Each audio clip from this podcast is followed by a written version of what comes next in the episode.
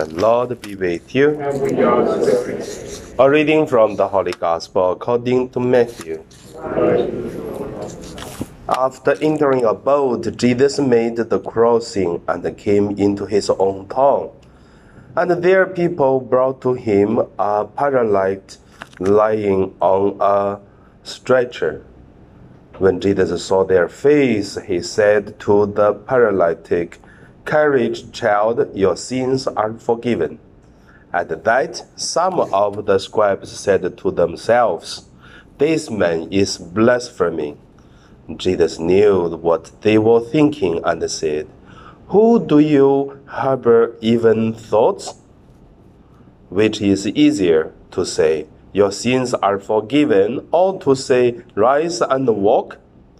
But that you may know that the Son of Man has authority on earth to forgive sins. He then said to the paralytic, Rise, pick up your stretcher, gun, and go home. He rose and went home. When the crowds saw this, they were struck with awe and glorified God who had given such authority to men. The Gospel of the Lord. Praise you, Lord Jesus Christ. Okay, today my meditation name is uh, Suffer and Holiness. The first, let us look at the suffer.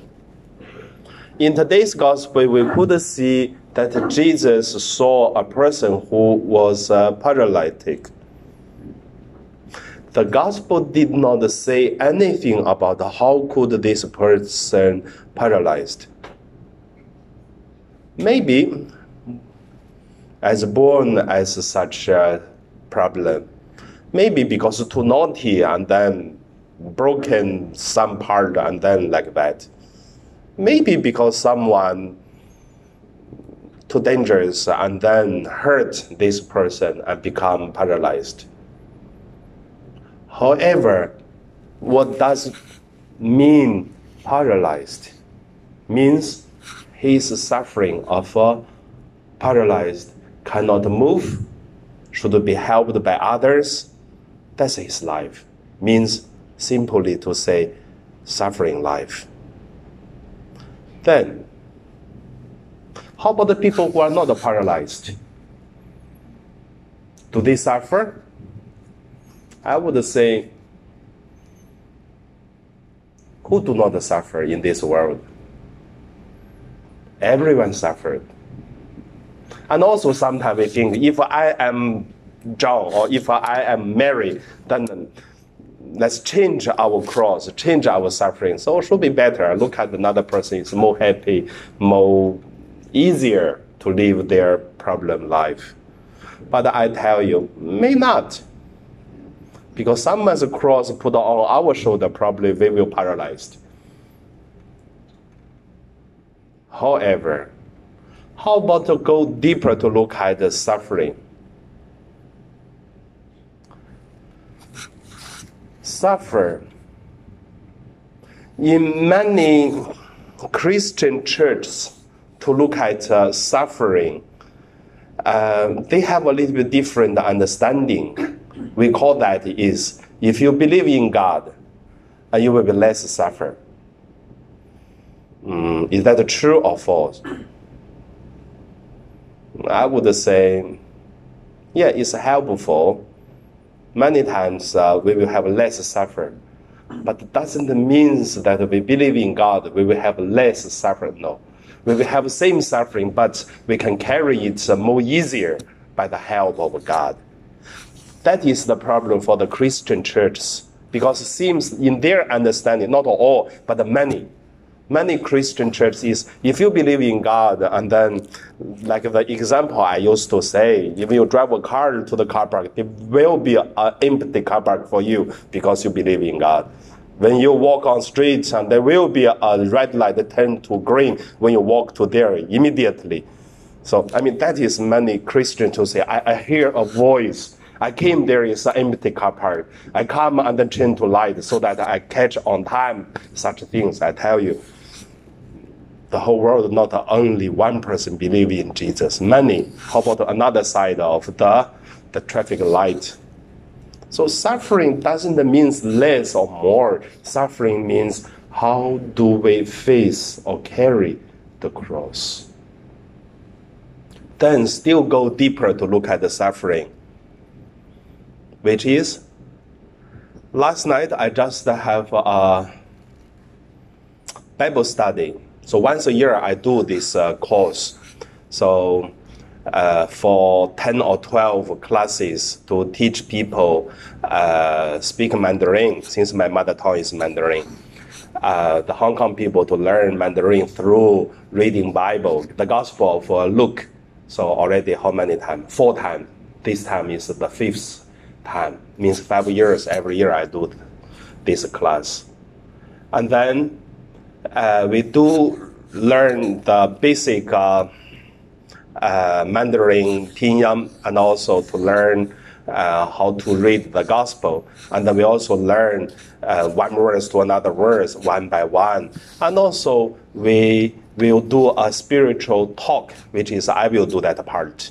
And then they will go to their group to share because I give a, a, a question. They will go to answer the question by their life experience. And then they come up to share. That's the uh, program. I like that because learning language, reading Bible, witness all together is a very good thing to put together. And then many times we go through the reflection about uh, suffering holiness. So last night, one of the parishioners shared about uh, one experience of uh, her friends is uh, Buddhism. Buddhism believes suffering it is come from the wrongdoings or from last life. So one Buddhism, her her son it is uh, born as a paralyzed person. So the lady consider that's her debts from last life. That's why she have to taking care of the son in this way. But the husband got very, very upset all the time for whole life. So you look at the different way to look at the suffering and then make people different uh, life. The mother is very, very patient to do it so that next life will be no more paralyzed the son and then life will be better. The father said, That's the punishment, and why I have to do that. What's the matter with me? But however, to look at the people, the way to, to face the suffering, then to look at how is our life. I mean, that's the first point. Second point, holiness. What is the holiness? Holiness doesn't mean everything smoothly going on. Like what I said, you go to the driver car, there is car park for you. That is holiness. Because you're holy, that's why everything ready for you. Or, or the traffic light. But doesn't matter. The holiness, many times we look at who is holy. The guaranteed holiness is from our Catholic saint. You just go one floor down, you go to the Catholic Center, the bookstore, you will read all the saints, you'll find one thing. All the saints have more suffering life than we have. What's the relationship between suffering and holiness? I think it's quite clear. And even some saint try to pray to God, God, please give me more cross so that I'll be more holy. Have you ever tried to pray such things? I tried. When I pray to God, so please send more people help me to, to, to, to taking care of the St. Joseph Parish. And then I don't see many people come to help. But if I pray, God give me more cross, then definitely I got it. So Mm, that is very, very interesting. I mean, there is always a cross we have, but the holiness is always come from such experiences, like Jesus. The cross is suffering, but at the same time is the holiness of Jesus. Our suffering, it is suffering, but same time, it is the holiness of us. The only thing is how do we turn the suffering to the holiness? And also, never ever to tell others as a Catholic to say, oh, because suffering because from last life, that's the depths, I tell you. Go to the Buddhist temple, don't come to the Catholic Church. That's not the faith of a Catholic. So we are Catholic, we believe many times suffering it is a gift from God. And then also God give us abilities to carry it. Also, that is why I'm quite happy that I'm carrying my cross in St. Joseph. Uh, you carry your cross in your family. So, do you want to change? You become holy, I tell you. So, that is the relationship between the suffering and the holiness. So, under my sharing, I just want to say my grandpa used to teach me one thing. He said, God look me good I'm in favor in God. That is why God gave me cross. God do not give cross to another person because God love me more. How do you think about your life? Do you got more gift from God? Are you inferiority in God? Do you want to?